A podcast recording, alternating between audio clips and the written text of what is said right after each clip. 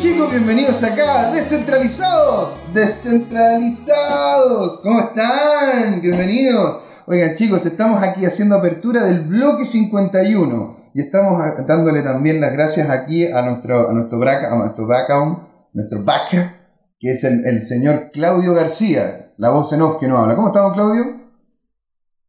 Por Dios, don Claudio, me hace llorar. Muchas gracias, don Claudio, por sus palabras tan profundas. Aquí José Miguel. ¿Vale? Y les damos la bienvenida aquí al bloque 51 y estamos con Alex Preuchat, ¿no es cierto? Que es un, el nodo coordinador Blockchain España y nodo miembro de la Alianza Blockchain Iberoamericana. ¿Cómo estás, Alex? Hola, ¿qué tal? Un placer estar aquí de nuevo con vosotros. Qué maravilla. Oye, bueno, la gente, la gente en un inicio dice, bueno, blockchain es un contexto mundial. ¿No es cierto? Pero y por eso mismo queríamos hacer estos ciclos, donde ya hablamos con la Asociación Blockchain Panamá y queríamos ampliarlo con lo que es la, Asociación Blockchain, con la alianza, con la, con la coordinación de Blockchain España y poder ver cuál es el proyecto que tienen ustedes allá. Pero partamos inicialmente conociéndote a ti, Alex, ¿no es cierto? ¿Cuál es, cuál, cuál es, tu, cuál es tu background? Tú, tú, tú me contaste, de hecho, fuera de, fuera de micrófono, de que tú estudiaste empresariales, ¿no es cierto? Empresariales, eh, terminé en el 99 y bueno, mi primera experiencia profesional fue trabajando en, todavía lo, que era el, movimiento de Internet en el año 99 y estuve trabajando con consultoras que hacían proyectos para, para cómo montar proyectos de Internet, que hoy ya son muy sencillos, ¿no? Pero era de cómo monetizar una página web, proyectos de e-commerce y cosas de este tipo. Y, y, eso cuando, cuando colapsó todo me metí más en consultoría estratégica y bueno, y después hice muchas cosas más, pero eso fueron un poco mis inicios profesionales. Claro, porque tú también, bueno, estuviste vinculado con esta consultoría y pero, pero también tuviste una experiencia bastante fuera, bastante, bastante experiencia fuera de lo que es España, ¿no es cierto? Viviste, viviste en China también me comentaste.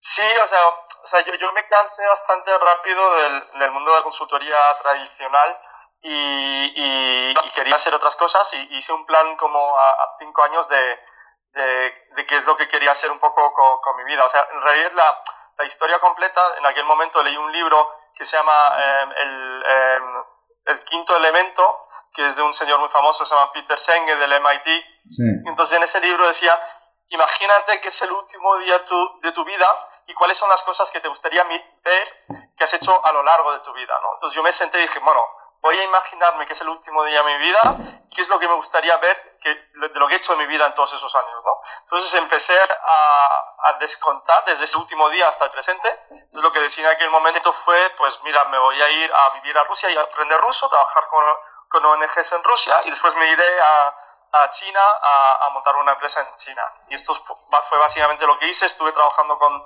diferentes ONGs de sociedad civil o ecológicas en, Rusia, estuve estudiando ruso ahí, también estuve viviendo un poco en Uzbekistán durante dos meses.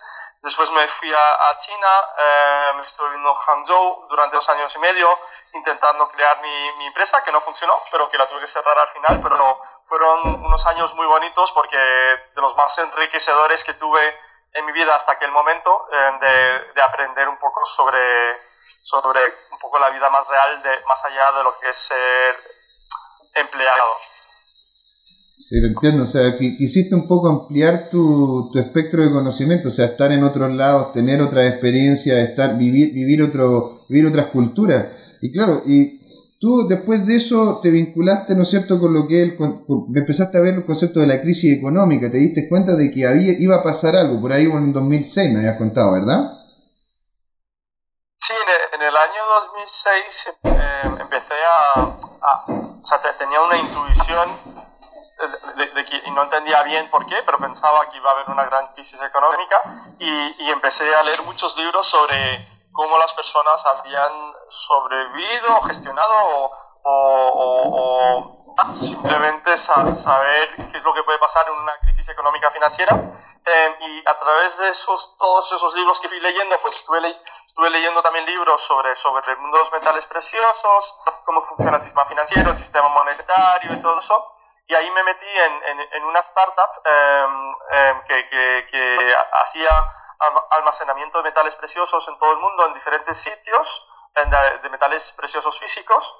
em, y lo ofrecía como servicio y esa, esa startup se convirtió en una de las más grandes del mundo.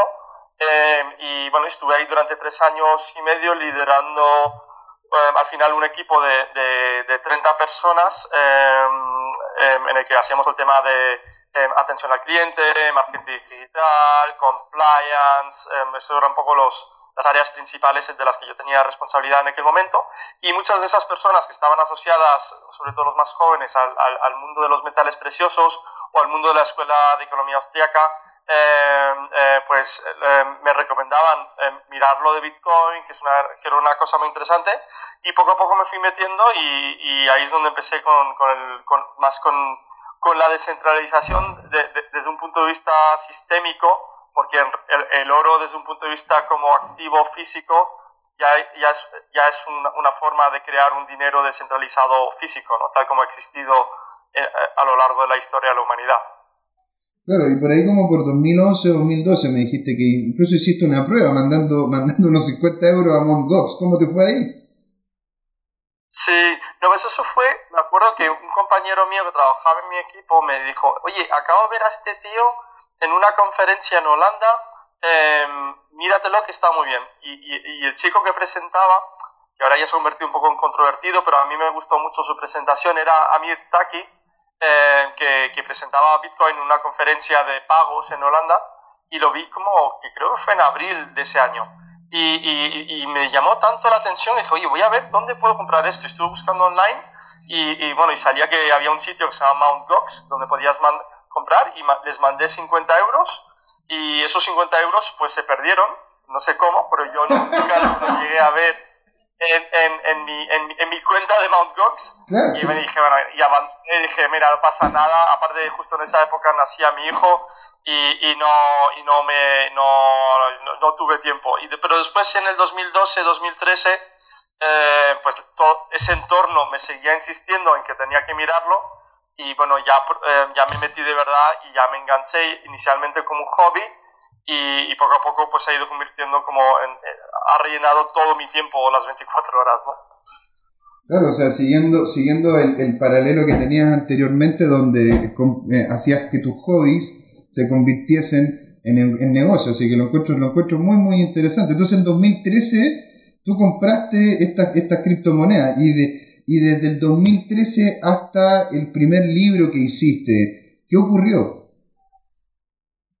Pues no, el 2000, entre el 2013 2000, o sea, o sea, no, bueno, es que fue bastante rápido. A finales del 2013 eh, pensé, oye, voy a hacer una novela gráfica sobre Bitcoin. Y porque yo desde, desde niño me, me, eh, me encantaban los cómics, ya llevaba muchos años estudiando el dinero como, como, como sistema monetario eh, eh, y, y, Bitcoin me parecía como el elemento perfecto para crear una historia interesante, porque a mí lo que me interesaba y me sigue interesando es de, de cómo acercar el, el, el, concepto del dinero eh, a, a, la masa de la población, ¿no? O sea, por lo menos en España lo que pasa, o en Europa desde mi punto de vista, es que tenemos al, al dinero como endiosado, como en un pedestal Em, en el que lo estamos adorando y mm. yo creo que, que eso está muy mal porque el, dinero es una creación de, de, los humanos para, como, como instrumento para los humanos para poder transaccionar entre nosotros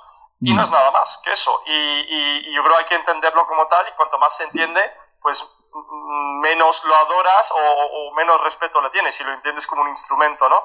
Y, y, mi objetivo con esa novela gráfica fue transmitir un poco a través de Bitcoin, porque Bitcoin es tan fascinante, de, como tiene tantos elementos de, de pues, sé, de acción, de, de, especulación, de todo lo que tú quieras, pues eh, combinar todo eso para transmitir un poco los fundamentos de por qué hay que entender lo que es el dinero, que sigue siendo una de mis misiones en todas las charlas que doy eh, eh, en el mundo. de hecho, fíjate, mañana me tengo a dar una charla en, en Holanda que me ha invitado el gobierno holandés y, y, una de las cosas que voy a hablar es de cómo se combina el, el, el dinero con, con, con, blockchain y la identidad digital descentralizada. Y sigue siendo, sigue siendo una de mis pasiones. Qué maravilla, hombre. O sea, bueno, y fue justamente en esos momentos cuando estabas haciendo el tour de tu libro en el cual dijiste, oye, aquí necesitamos un poco más de coordinación, algún tipo de entidad que nos permita llevar esto un poco más adelante. Sí, bueno, o sea, inicialmente ya te digo, o sea, em, o sea eh, con el timing del libro, em, el, libro, el, de Bitcoin, la, la caza de Satoshi Nakamoto, que está en bitcoincomic.org, lo puedes ver un vídeo, que hay un vídeo muy chulo, eh, así de dibujo animado, en donde se enseñan las, las, imágenes del cómic. y, salió un momento muy malo porque en el dos, pues el, el, precio máximo del 2013 lo tuvimos en diciembre, yo el cómic no lo terminé o no lo publicamos hasta octubre del 2014 y estuvo todo el 2014 bajando el precio. Entonces, según iba bajando el precio, menos se interesaba la gente por, por, por, Bitcoin, ¿no? pero, eh, pero, sí es bastante éxito porque en el mundo Bitcoin sí que se le prestó atención. Em, Rodolfo em, organizó una subasta del cómic, en, creo que fue en México, eh, no, en Brasil, perdona, en, la que se subastó y, Rosuelo López lo compró, creo por 15 mil dólares. Después el cómic estuvo viajando por todo el mundo y, todas las personas que aparecían atrás en el cómic pues iban poniendo su firma. Entonces eso tuvo bastante impacto en el mundo de Bitcoin y después también pues tuvo impacto en el mundo un poco porque se también se, se, tradujo al inglés, al ruso, al coreano, en Brasil también al portugués se, se tradujo. Entonces pues tuvo bastante impacto y, yo creo que seguirá teniendo impacto todavía en el resto del mundo. Entonces, ese fue un proyecto que me creó mucha satisfacción personal y lo hice principalmente por, por ilusión, no por, no por otra cosa, ¿no? Claro, bueno, eh, puede hacer una aclaración ahí que, claro, Roberto, está hablando de Roberto Andragne, ¿no es cierto? Que es el de la Asociación Bitcoin en Argentina. Sí, Rodolfo. Ah, Rodolfo, Rodolfo sí, exacto. Sí, sí, claro, sí. Estuvimos con él ahí en la Bitcoin, fue una excelente persona, una persona que realmente está empujando el ecosistema eh, aquí en Latinoamérica bien potente a través de, de, esos mismos eventos. Entonces, quería, quería un poco llegar a lo que es la creación de lo que es la, lo que es la Asociación eh, Blockchain España. ¿No es cierto? Quiero, quiero saber, porque tú me comentaste fuera de micrófono de que hecho fue justamente en una presentación de libro y dijiste requerimos una estructura un poco más un poco más seria y eh, organizada de cómo poder llevar adelante el accionar de la integración de esta tecnología a nivel, a nivel España, por lo menos. ¿No es cierto? ¿Cómo, ¿Cómo fue ese inicio? ¿Cómo partió todo? ¿Te fijas? Tú, tú, simplemente conversaste con gente, se armó, se armó un grupo. Coméntanos desde, desde, que te di, desde que partió justamente esa idea hasta lo que es la generación de la Asociación Blockchain España como tal. Sí, o sea, o sea, lo tienes que ver en un contexto histórico, o sea, básicamente entre el año 2014, 15, 16, o sea, Bitcoin no paraba de bajar de precio, bajó hasta los 200 dólares. Ya, o sea, nosotros organizábamos un meetup que aquí en Madrid que se llama eh, Bitcoin eh, eh, Madrid, em, que, que, fue, que fue iniciado por eh, Luis Carlos García y, pero bueno, ya los, los que íbamos al meetup siempre éramos los mismos cinco, porque según iba bajando el precio, nadie venía al meetup, ¿no? Em, y, y, en el año 2016 em, decidí em, crear un libro, un poco frustrado por de que nadie se interesara por todo esto, que, que, se, que, se, tituló Blockchain, la revolución industrial de Internet, y que se publicó en, en, mayo del 2017, y que coincidió justo de que, de que con el auge eh, y la moda de nuevo, tanto del mundo corporativo como del mundo cripto, de, de, todo lo que es blockchain, y se convirtió un poco en, un super éxito. ¿no? En, España pues estuvo como en, en, durante dos semanas como de los 10 libros más vendidos de Amazon España, y te digo de los 10 libros más vendidos estar, es estar ahí junto a Harry Potter y, este tipo de libros, que es un poco extraordinario ¿no? para, para, para un libro técnico. Claro. Eh, eh, estuvo como un mes Muchas gracias. Estuvo un mes como libro más vendido de tecnología y negocio. Y bueno, y, en España en total se han llegado a vender 8.000 copias, va por la séptima edición. También se ha publicado en, en Colombia, en Perú em, y en Ecuador. Y ahora, justo ahora en, en, en, el 15 de marzo sale en Argentina, en librerías argentinas también, donde Rodolfo de, de la Fundación Bitcoin Argentina, Argentina, miembro de la Alianza Blockchain de Argentina, Em, em, escribe el prólogo del libro y se va a presentar también en la Feria del Libro de Buenos Aires. Y, bueno, y ahí pues sigo. ¡Wow! O sea, en, justamente están apareciendo ahora en la librería. Sí, justo ahora, en, el 15 de marzo sale en, en, en las librerías argentinas y, y, bueno, y de ese libro, em, cuando se presentó en España el 24 de marzo de 2017, ese día decidí pues crear blockchain en España, porque pensé, bueno, ahora que ya he terminado ese libro, que fue muchísimo trabajo, estuvimos trabajando en ese libro durante ocho meses, em, ¿qué hago? Entonces, pues pensé, voy, a crear un movimiento social para intentar dinamizar blockchain aquí en España y de ahí surge el nombre de Blockchain España, que no somos el único grupo que, que lo hace, pero la idea era transmitir con el nombre de, que hay una intención de, que todo el mundo, de, que todo el país pueda, ojalá, participar en esto. Em, y bueno, y desde, ahí hemos, estuvimos desde, empezamos justo en junio del 2017 em, em, y en ese tiempo pues hemos hecho muchísimas formaciones, hemos formado alrededor de 800 personas ah, en temas legales, en temas de negocio, en temas de tecnología. hacemos muchísimos, hemos hecho muchísimos meetups. Eh, hemos hecho webinars, eh, hacemos, hemos hecho publicaciones. El, el, año pasado, en el junio del 2018, publicamos un libro eh, que se llama El libro de Satoshi, que, que viene de, del, del, del, libro de Phil Champagne, que se llama The Book of Satoshi, en el que están todos los escritos de Satoshi Nakamoto. Durante los dos años que estuvo activo en Bitcoin Talk y en, foros. Varios que, que, lo tenéis gratis en libroblockchain.com barra Satoshi. Podéis descargaroslo en formato Kindle o en PDF. También sacamos otro libro, lo estamos escribiendo poco a poco, que se llama Comunidad Blockchain, eh, que lo tenéis en libroblockchain.com barra comunidad, que es un formato gratuito también en PDF.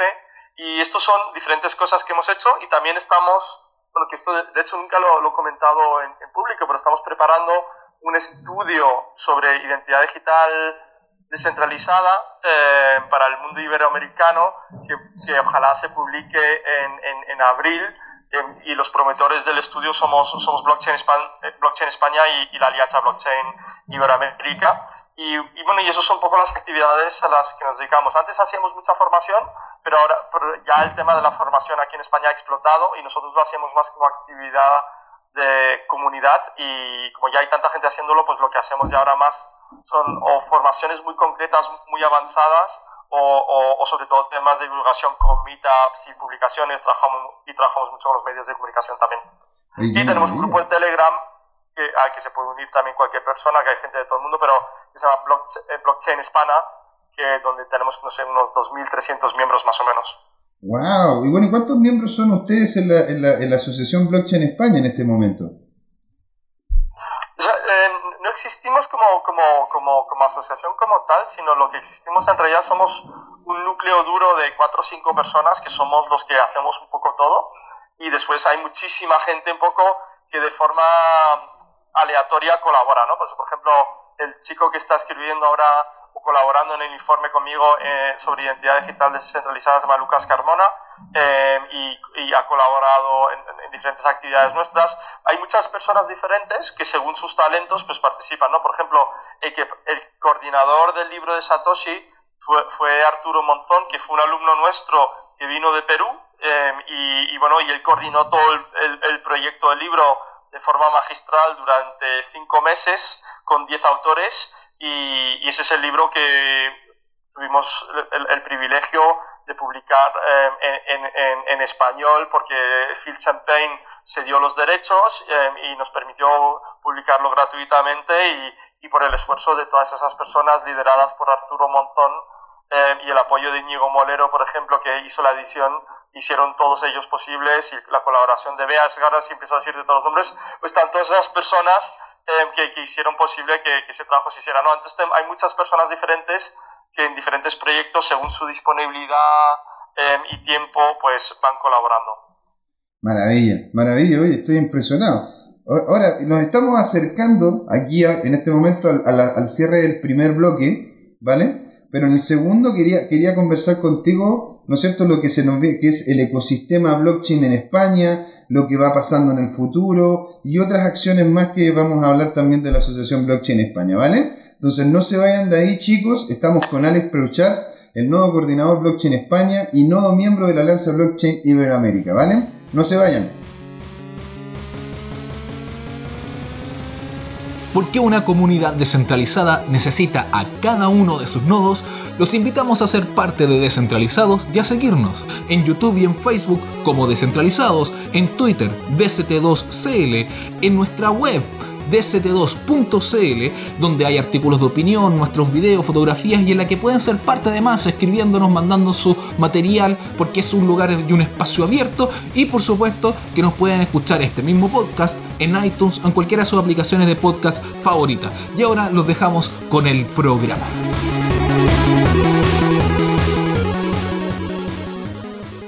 Hey chicos, bienvenidos aquí a la segunda parte, la segunda patita de Descentralizados. Como les comentamos, estamos con Alex Preuchat, que es nuevo coordinador Blockchain España y nuevo miembro de la Alianza Blockchain Iberoamericana. Alex, hoy ha sido una conversación súper interesante. ¿Cómo te has sentido hasta ahora?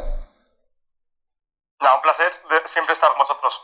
Qué maravilla. Bueno, terminemos un poco de ir cerrando lo que es el concepto de la Asociación Blockchain España para, para meternos al ecosistema de España, el ecosistema blockchain español y poder empleándolo, te fijas, al contexto europeo. Entonces, como Asociación Blockchain España, en este momento ustedes se están vinculando más con lo que es identidad digital, ¿no es cierto? Para, ¿Tienen algún tipo de asociación con empresa? ¿Se han vinculado con el área estatal? Cuéntanos un poco cómo ha sido el trayecto de la asociación, de la Asociación Blockchain España en generar redes ahí mismo en la península.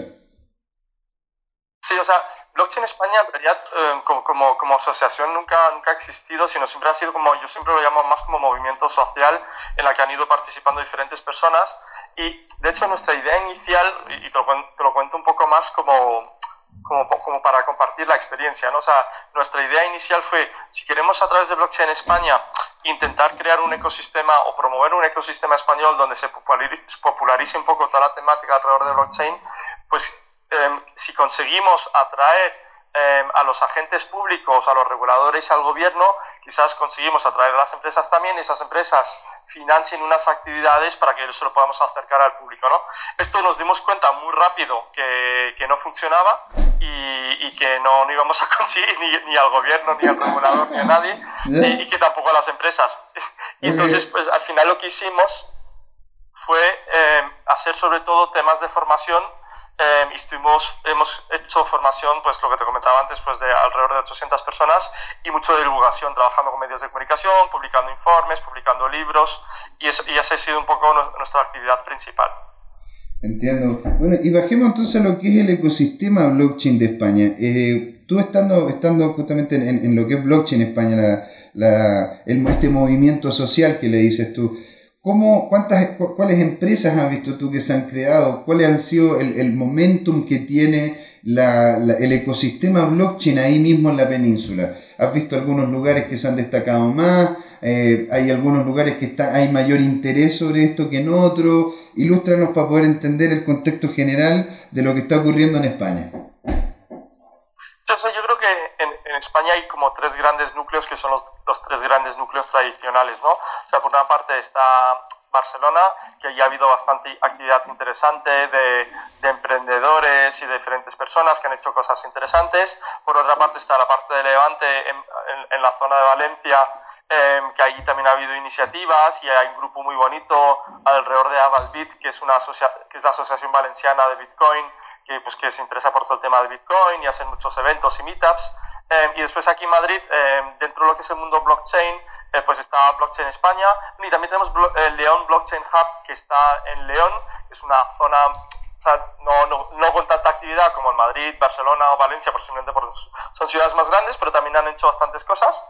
Eh, y aquí en Madrid pues estamos Blockchain España, que simplemente por ser la capital y, y, y tener muchas de las grandes multinacionales españolas que tienen su sede aquí en Madrid, pues, eh, pues que también, también hay, hay, hay, cosas. ¿no? Eso es lo que, dentro de lo que es el movimiento blockchain, es tal como lo defino yo, que es el mundo de las blockchains abiertas, y después también el, el otro elemento, la otra comunidad que se ha creado también desde septiembre del 2017, que es cuando se lanzó oficialmente, es Alastria, ¿no? Y Alastria, pues es básicamente eh, una creación de las grandes multinacionales españolas eh, para que inicialmente querían crear una blockchain nacional con un propio sistema español para, para, para las, las, empresas españolas, que ha ido variando con el tiempo, no sé a dónde irá, pero, pero que ha sido, desde mi punto de vista, una gran escuela eh, para las multinacionales para experimentar con blockchain.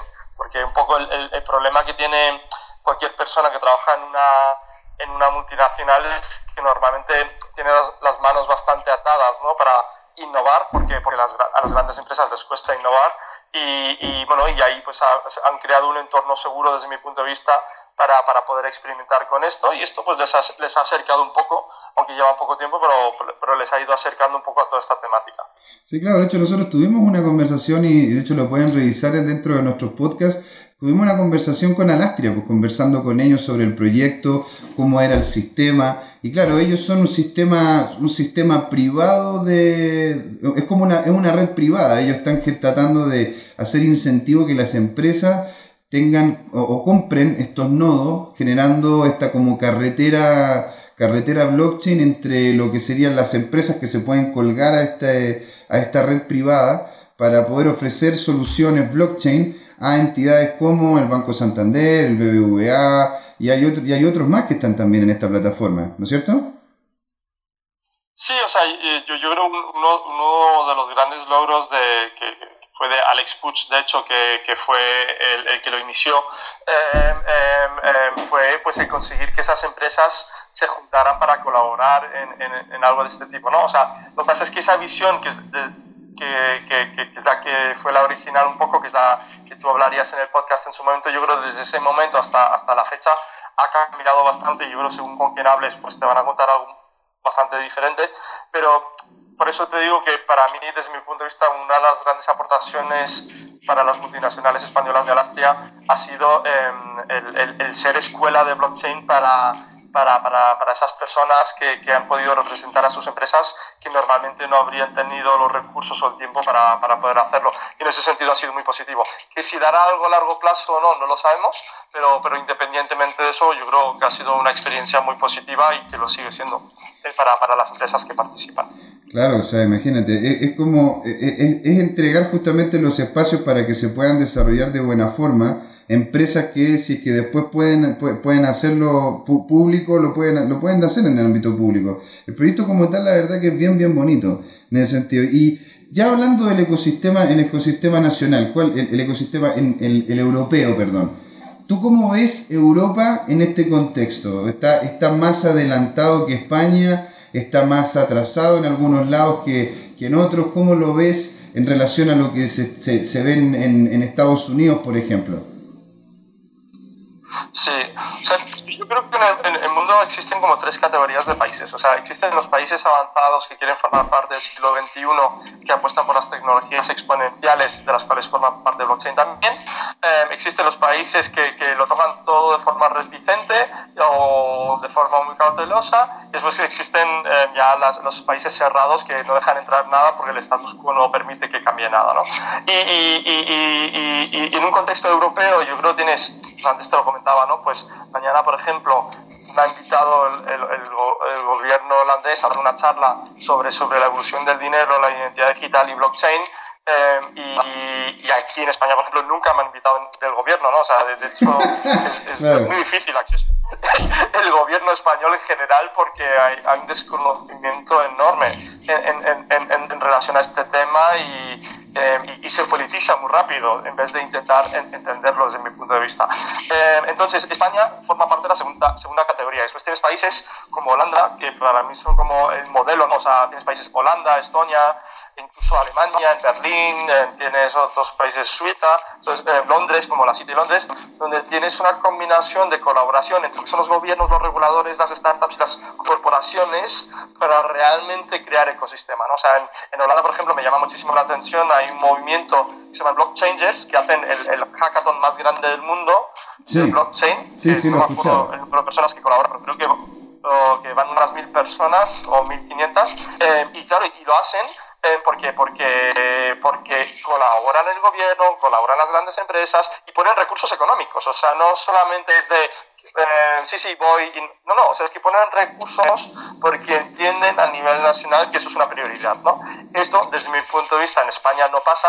Eh, y tienes proyectos como Alastia, pues que les cuesta muchísimo tener eh, recursos económicos o fondos, aunque estén las empresas de participando, el gobierno español tampoco pone nada, Em, entonces, bueno, pues eso es un poco, quizás una cuestión un poco latina em, o del sur de Europa, que, que, es muy diferente a Europa del Norte, o si lo comparas con países tipo Emiratos en Dubái, en Singapur, o en, o en China, o en Japón, donde realmente se organiza toda la sociedad porque ven esto como una oportunidad de apuesta futuro. Em, y bueno, nosotros en España estamos ahí en punto intermedio, que es ni muy mal, pero tampoco muy bien. Ya entiendo. Y bueno, ¿y, lo, ¿y cuáles son los proyectos que tú ves en España, te fijas como, como, como, como producto que podría tener un gran potencial a nivel mundial? ¿Cuáles son los proyectos, los grupos humanos, las empresas que en la península están haciendo harto, harto ruido sobre esto? Bueno, ya hablamos de justamente Alastria, pero te quería, quería que la gente también aquí, la que nos escucha, los amigos de Descentralizados, amigos y amigas de Descentralizados, que nos permita, que, que permitas tú, no sé, pues saber, oye, vean este proyecto, está muy interesante, este proyecto acá, esta empresa, este grupo humano, este personaje. Primero partamos con la península para poder eh, ir hablando de Europa seguido. Sí, o sea, simplemente para, para, para aclarar, porque para, para, mí es un punto muy importante y hay un artículo en el que comento en el que, que, se llaman creyentes en blockchain y creyentes en DLTs que se publicó en el país Retina hace unos seis meses, donde yo por lo menos expongo mi, mi, punto de vista que blockchain y DLT es muy diferente. O sea, cuando hablamos de Alastria, desde mi punto de vista no estamos hablando de blockchain. Yo sé que, que, que algunos de los que están en Alastria quizás no les sienta bien, pero hay gente maravillosa ahí, pero, pero Alastria es un proyecto DLT, claramente. Es una blockchain semipública, pero a mí no me gusta llamarlo blockchain semipública porque es básicamente una DLT en la que tú tienes, eh, en la que ellos tienen la intención de crear unos nodos eh, eh, identificados y, y, tener esa red pública abierta ¿no? de lectura para todos. O sea, para mí blockchain es realmente aquellos proyectos que aspiran a una descentralización total claro. de, de, todos los procesos. ¿no? En, para, desde mi punto de vista, lo que se llama blockchain semipública o blockchain híbrida, eso, eso es blockchain. No todo el mundo coincide con esa definición que yo hago, pero simplemente te expongo lo que es mi definición personal para poder diferenciar. Y si hablamos de, de, de lo que es el entorno blockchain, eh, eh, que, se, que se acerca más a eso, aunque es muy difícil llegar a, a, la descentralización tal como existe en, en, Bitcoin y cuanto más entiendo o aprendo sobre todo este ecosistema, más lo pienso, eh, es Aragon claramente es uno de los proyectos más, más, más famosos, ¿no? O sea, Luis Iván Cuende y Jorge Izquierdo, eh, pues eh, son, son, los fundadores de Aragon, son, son españoles, aunque se han mudado hace un año más o menos a, a, a Suiza, pero eh, pues eso es uno de los proyectos más visibles y hay otros proyectos en los que ha estado también involucrado Luis Iván Cuende, pues un poco de los más conocidos, ¿no? Eh, de esto había uno de, de, del registro en, en, en la blockchain de, de, datos, de, eh, haciendo hashing, eh, y, también hay otro proyecto de, derivado de estos que, ahora mismo no recuerdo el nombre, pero que es de, oráculos. Eh, y bueno, esto, y, y ese, grupo de personas ha ido haciendo cosas interesantes. Y también hay un pequeño grupo en Castellón que hace temas interesantes, es un grupo de, desarrolladores que hacen. Está Bit2Me, por ejemplo, que viene desde Alicante, que también ha hecho cosas interesantes y están ahí, tienen tracción de los últimos años. Eh, y seguro que hay alguno más que ahora mismo se me, se me está escapando, pero esos son creo un poco de los nombres así más, más sonados de los que he visto yo. Oye, qué maravilla, en realidad, en realidad son varios proyectos, ¿eh? son varios proyectos que están saliendo adelante ahí mismo en la, en la península, y de hecho Aragón es un proyecto muy bonito que lo, teníamos, lo tenemos incluso muy presente acá en Chile, sobre todo para proyectos en los cuales está, nos estamos vinculando, es, un, es una gran cosa que se viene.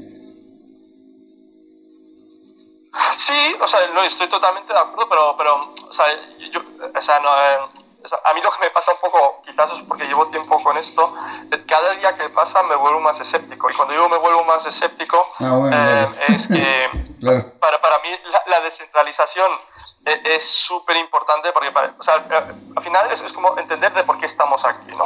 Y, y, y desde, mi, desde, mi, punto de vista, eh, eh, yo estoy aquí en todo esto porque creo en la descentralización. ¿Y por qué creo en la descentralización? Porque creo que si se van creando sistemas en los que de, se desintegra el poder, los, los, los nodos o los núcleos que controlan la información, tenemos el potencial de crear quizás una sociedad un poco mejor.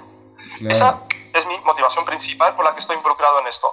Entonces, cuanto menos descentralizado esté un sistema, pues más difícil es de que, de, que a mí me guste. Pero también aceptando de que realmente Bitcoin se creó como un sistema para ser un, dinero digital descentralizado eh, sin intermediarios y que se diseñó para eso específicamente y que eso no se puede aplicar a, todo y que, y no se puede aplicar a todo porque es muy difícil crear sistemas descentralizados.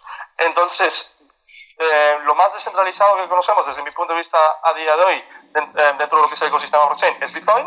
Y después viene seguido, seguido dos proyectos, pero incluso un Ethereum, que es en el que se basa Aragon, a, día de hoy, pues tendremos que ver si consigue superar todos los retos que tiene que superar todavía, ¿no? Y quizás nazcan otros proyectos que cumplan mejor con eso, ¿no? Entonces, yo creo que es muy importante eh, dejar de lado un poco la ideología que, o, el fanatismo que a veces se crea alrededor de algunos proyectos y simplemente mantenernos un poco, mantener un poco presente de por qué estamos aquí y ver si eso se está cumpliendo o no. Y dentro de todo eso, yo creo que también tenemos que tener en cuenta que la, promesa, y yo soy uno de los culpables de, de, hacer esa promoción, eh, yo he sido, he sido cheerleader durante muchos años de, de, la descentralización, de blockchain, pero era simplemente también porque nadie nos hacía caso. Pues había que venderlo bonito todo el tiempo, ¿no? Pero yo, yo creo que ya hemos pasado la fase de tener que venderlo bonito y simplemente con blockchain es verdad, ojalá sea verdad que podamos crear un mundo eh, más justo, más transparente y mejor para todos, pero también se podría crear un mundo más injusto, menos transparente, con mucho más control, con un Estado orwelliano todo potente. Entonces, yo creo que eso hay que tenerlo presente de, que de, y, verlo todo de una forma crítica para, para, para, ir viendo cómo evoluciona todo este gran ecosistema. Claro, o sea, es como tener en nuestras manos en este momento el botón el botón de la energía nuclear. ¿O qué hacemos con esto? ¿O tenemos energía ilimitada o nos vamos o vamos y tiramos una bomba en algún lado? No, lo sabemos. Yo creo que o sea, el, tema es que la, la, innovación, que es un poco todo lo que se llama tecnologías exponenciales, va tan rápido y cambia toda nuestra estructura social tan rápido que nosotros no, yo no tengo la capacidad y dudo que nadie tenga la capacidad de prever qué es lo que va a pasar. Eh, eh, porque, claro, ¿cómo? O sea, eh, nosotros, a los humanos, nos da muy mal visualizar o extrapolar un poco sistemas complejos. ¿no? Y aquí tenemos sistemas complejos exponenciales por todos lados. Entonces, ¿qué, ¿qué, va a salir de eso? No lo sé. Mm. ojalá sea algo bueno, pero para que sea algo bueno, eh, tenemos que estar muy pendientes, muy, eh, muy críticos y ir viendo un poco cómo evoluciona y controlar un poco esa evolución. Porque esa evolución se puede utilizar de forma positiva, pero también se puede explotar de forma negativa. Entonces eso hay que tenerlo en cuenta.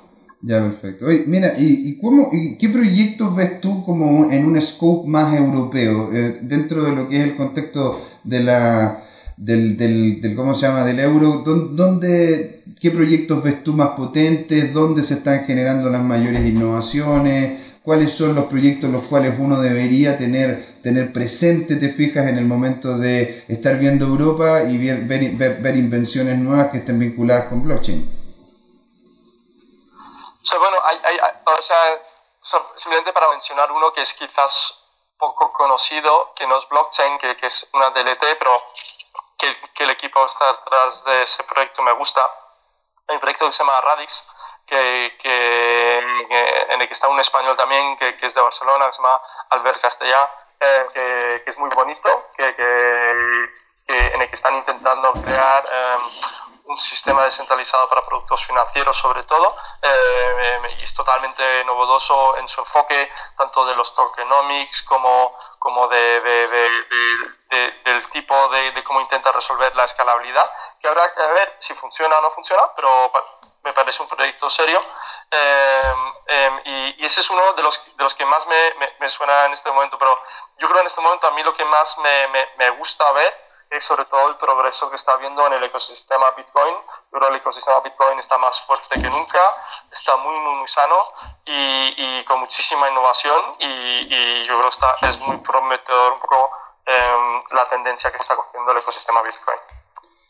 Mira qué bueno. En realidad, en realidad hay mucho que se tiene que hacer, sobre todo con justamente esta blockchain que fue el blockchain 1.0, que era la de Bitcoin, que era que es la, es la blockchain, te fijas que en este momento se mantiene como como una de las más potentes. De segunda viene lo que es Ethereum.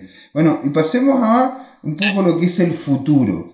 Tú como parte de lo que es la asociación, eh, de, lo que es la alianza Blockchain, Blockchain Iberoamérica, ¿cómo ves la integración de blockchain de manera iberoamericana? ¿Cómo ves al blockchain en Europa, en España, en los próximos 5, 10 años?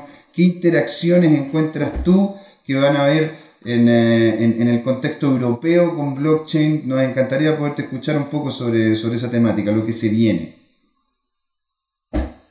Sí, bueno, nosotros en, la, en Iberoamérica, pues eh, como sabes, tenemos como miembro a, la Fundación Bitcoin Argentina, tenemos a Bitcoin Chile, tenemos a Blockchain Colombia, a Blockchain Panamá, a, Bitcoin Monterrey y también a Blockchain España. Em, y, la idea es que dentro de nuestro espacio eh, iberoamericano, pues eh, promover un poco el, intercambio, el diálogo, el aprendizaje entre todos nuestros países, porque para qué quedarnos sola, porque al final lo que pasa es que en cada uno de nuestros países, en realidad los ecosistemas son muy pequeños, ¿no? O sea, todos nos conocemos y, somos los mismos siempre, pero lo que estamos intentando hacer de cada uno de estos países que también nos conocemos desde hace años, pues trabajemos en colaboración para promover un mundo de, de, blockchains abiertas en el que se cumpla esa visión que se tiene positiva de qué es lo que podría aportar ese mundo de blockchain, ¿no? Y no sé si se va a cumplir, yo personalmente pienso que no lo sé, pero, pero eso, es, eso es nuestro objetivo como grupo en común y también con los, con los miembros que vayamos sumando con el tiempo de, que, de que eso se pueda conseguir. Perfecto, te entiendo, te entiendo. ¿Y tú cómo, cómo ves el futuro? ¿Ves que van a haber eh, más, más monedas por industria? ¿Encuentras que se va a decantar todo en una misma moneda? Porque eso es lo que vemos, de hecho, lo que ocurrió en Europa. En Europa tenía, el, contexto europeo eran muchas monedas en, en, en el mismo país. Después hubo una moneda por país y ahora es una moneda en todo el bloque europeo tú, eh, con, una, con una dinámica diferente, porque nosotros, claro, lo estamos viendo de aquí desde Latinoamérica, que seguimos con una moneda por país, ¿tú cómo ves que van a, van a influenciar las criptomonedas en, en un contexto donde se están generando estos grandes bloques económicos? Yo, o sea, es realmente, de la forma como lo estás formulando, desde mi punto de vista, es una pregunta monetaria. Yo creo que y cuando hablamos de grandes cuestiones monetarias, en realidad, desde mi punto de vista, estamos, estamos hablando de, de, geopolítica, ¿no? Y, en geopolítica, pues en, en, este momento, pues existen, desde mi punto de vista, todavía tres grandes bloques, ¿no? Tenemos el, el, el, el y es un poco el mundo en el que vivimos, que es el mundo de, de, que está eh, en transición, que, que, es el mundo de post Bretton Woods, totalmente dolarizado con el dólar fiat, tal como lo hemos conocido en los últimos 45 años. Eh, después está el bloque europeo, que está en auge desde los años 70, eh, bueno, y desde que se inició un poco todo el movimiento europeo después de la Segunda Guerra Mundial, eh, que, que, está intentando posicionarse ahí también. Y después ese nuevo jugador que, que ha nacido los últimos 20, 25 años, desde los años 80, con, con Deng Xiaoping, con, cuando lo lanza, que es el, el yuan y entre esos tres pues están intentando ver un poco quién es el predominante, ¿no? Y la visión es un poco, oye, pues va a seguir un poco eh, fluctuando ahí un poco, pero manteniéndose el dólar, va a conseguir el euro posicionarse o, va a ser el yuan, o va a ser un mundo en el que tenemos tres, polos, tres grandes polos, ¿no? Em, el, el, la eurozona yo creo que tiene unos problemas importantísimos por su diseño desde el principio em, y que va a ser muy complicado superar a lo largo del tiempo, aunque han conseguido resolverlo muy bien desde el año 2008 con la crisis económica que hubo, y, pero tengo mis dudas que eso se pueda mantener en el tiempo. Y, tengo mis dudas porque al final eh, ninguno de los países europeos de forma individual eh, en realidad está dispuesto a, soltar poder y, a crear realmente un, un gran ecosistema europeo eh, político y monetario, ¿no? y cada uno de los países retiene un poco ahí, celosamente, un poco su, su, su, su control, ¿no? Eh, y habrá que ver. Y, y, entonces, esa es un poco esa cuestión monetaria, pero sí que pienso que, que, que las criptomonedas o criptomonedas importantes o las que se mantengan como Bitcoin que sí se podrían convertir en algo muy similar al dinero de Internet, porque el, el, la cuestión con, con, Bitcoin o otras criptomonedas es que cumple con todas las características del dinero, ¿no? Pues que es divisible, no falsificable, no perecedero, etcétera, ¿no? Pues si coges las siete eh, características del dinero y cuando nos fijamos un poco en las funciones del dinero, que son eh, reserva de valor, eh, unidad, unidad de cuenta y, y instrumento de intercambio, pues la reserva de valor, algunos le cuestionan, pero otros también lo ven, oye, yo esto a largo plazo veo que va a ser una reserva de valor. Y si realmente consigue ser una reserva de valor, también podría convertirse en una unidad de cuenta y, método, de, método de intercambio. ¿no? Entonces, eso es un poco, eh, y, en ese mundo, pues quizás, o sea, una de las visiones de lo que podría pasar es de que podríamos ver un mundo en el que tenemos, em, en el que seguimos teniendo ese dinero fiat emitido por los gobiernos y que yo creo que los gobiernos no, no van a querer soltar ese poder porque el, el, el, poder controlar la emisión del dinero te da un poder de, de, de, crear inflación en el sistema sin que la población se, se dé cuenta eh, y te, te, permite financiar proyectos estatales eh, sin que la población se dé cuenta tampoco. Y eso es, un instrumento muy potente que no creo que lo vayan a querer dejar, pero a través del Bitcoin o otras criptomonedas que puedan surgir en el futuro, eh, se va a poder crear esa alternativa a lo que es el metal precioso del oro, que ha sido históricamente como un valor refugio, y quizás podríamos tener ese valor digital que cumple todas las características y funciones del dinero futuro, que podría ser algo como Bitcoin o algo similar. Y esto es especulando muchísimo, pero si te imaginas otra gran crisis económica mundial 10 años más tarde o 12 años más tarde, imagínate que pasa en el 2019-2021, pues bueno, pues eso podría generar una entrada gigantesca de capital a, este mundo, ¿no? Movido por, el miedo o la incertidumbre. Ojalá no, no pase todo eso, pero sería uno de los escenarios posibles que podrían promover una entrada de dinero a, este tipo de instrumentos alternativos. Maravilla. Bueno, Alex, oye, queríamos ir cerrando ya justamente este bloque 51 de aquí descentralizados y queríamos entregarte a ti el micrófono para que en un minuto, un minuto y algo, puedas comentar, puedas comentar dónde, no, dónde, no, dónde te pueden encontrar, cuáles son tus redes sociales, qué, qué, qué contacto tienen, cuáles son la página web, todo lo que sea para poder entregar el contacto directo a todos nuestros amigos y amigas acá en Descentralizado. Claro, un placer. Eh, pues recomiendo a todo el mundo eh, mirar la página web libroblockchain.com en la que pueden descargarse gratuitamente el libro de Satoshi eh, en PDF y en Kindle, eh, también el de comunidad blockchain. También tenéis la página web de Blockchain España, que es blockchainespana.com, en la que podéis seguir un poco las actividades que vamos haciendo de meetups y otras cosas. os recomiendo también la página web de la Alianza Blockchain Iberoamérica, que es alianzablockchain.org. también ahora mismo estoy escribiendo un libro sobre identidad digital descentralizada que se va a publicar a finales de este año, es identitybook.info, la, la, página web donde os podéis suscribir si queréis seguirlo. Eh, y hace cuatro años, como te comentaba antes, publiqué el libro de eh, eh, una novela gráfica sobre Bitcoin, que lo podéis ver en, en, en bitcoincomic.org y yo mismo pues estoy disponible en, si me buscáis en, en Twitter, Alex Preuxat, quizás lo podáis poner en el post porque tengo un apellido muy complicado, y ahí pues normalmente estoy presente y que quiera comunicar conmigo me puede contactar por ahí también. Maravilla. Oye, Alex, Alex, te agradecemos mucho. Ya chicos, entonces saben, estuvimos con Alex Preuchat, nodo coordinador Blockchain España y nodo miembro de la Alianza Blockchain Iberoamérica. Alex, muchísimas gracias. Muchísimas gracias a vosotros por invitarme y nada, cuando queráis estoy siempre disponible para vosotros. Maravilla, muchas gracias, don Claudio. Muchas gracias también a todos los que nos están escuchando. Aquí José Miguel diciendo adiós y nos vemos en el bloque 52 de Descentralizados.